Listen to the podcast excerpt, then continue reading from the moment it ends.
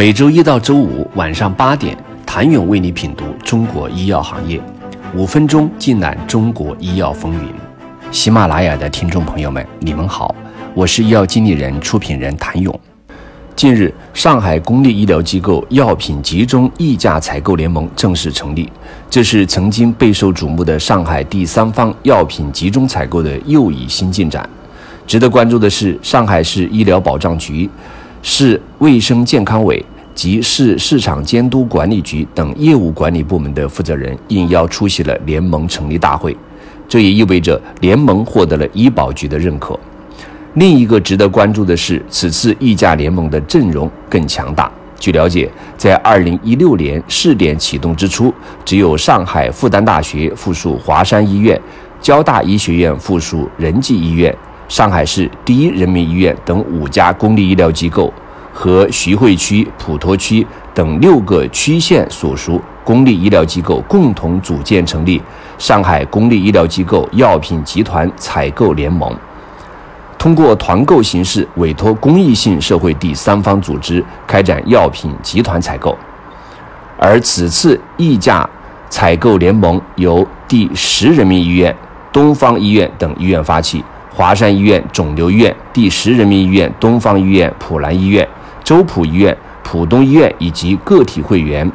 徐汇区、闵行区、普陀区、杨浦区、金山区、静安区区属公立医疗机构及虹口区和嘉定区部分区属二级医院等一百二十多家医疗机构，以团体会员的形式自愿组成，委托上海医健卫生。事务服务中心作为第三方服务机构提供事务服务，委托单位与此前一致。二零一六年，上海药品集团采购联盟成立时，首先选取了临床需求大、药物的管理和采购规定相对明确、透明的抗微生物类。药品开展试点采购，当时经专家遴选、商务谈判、领导小组审核，最终有一百三十七个通用名、一百七十个通用名加给药途径、四百七十六个剂型、二百六十七家生产企业、二十家经营企业中选。据测算，此次试点通过集团采购后，总体降幅约占采购金额的百分之二十点八。医疗机构原使用药品百分之七十八均进入中选采购目录，申报生产企业的中选率为百分之五十点五七，涵盖了工信部排名前五十位的相关生产企业。申报剂型的中选率为百分之十六点八九。五百二十八家申报的药品生产企业中，外资合资企业八十九家，基本涵盖会员单位在用的进口品种。此前。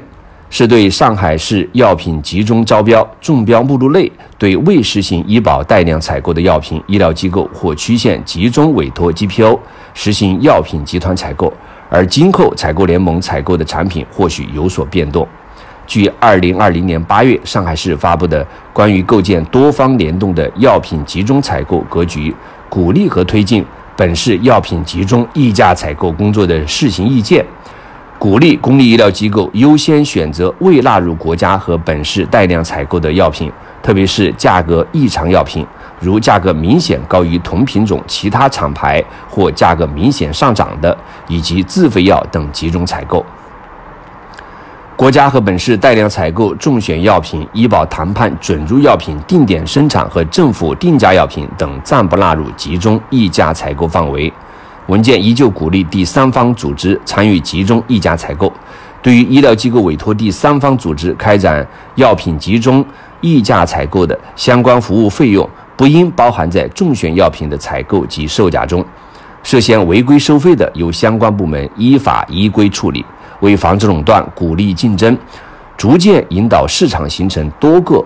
供医疗机构自主选择的第三方组织，形成公平竞争的行业规范。当然，上海 GPO 并非一帆风顺。首轮试点 GPO 发布2016年第一批药品集团采购中选目录公告时，就引起业内巨大争议，被29家企业联名上书，被指在招投标过程中存在量化评价体系不明晰，实际中标企业多于原定规则，部分企业获得二次议价特权等等。就目前来看，联盟的委托机构仍是上海一建一家。不过，二零二零年七月十五号，上海市发布《上海市深化医改重点行动计划（二零二零到二零二二年）》中显示，鼓励公立医疗机构以医疗联合体、单体或自愿组成采购联盟等形式，对未纳入集中带量采购的药品等。开展带量、带预算的药品集中议价采购，鼓励和规范第三方药品集中采购组织参与，防止垄断。谢谢您的收听。想了解更多最新鲜的行业资讯、市场动态、政策分析，请扫描二维码或添加医药经理人微信公众号“医药经理人”——医药行业的新闻与资源中心。我是谭勇，明天见。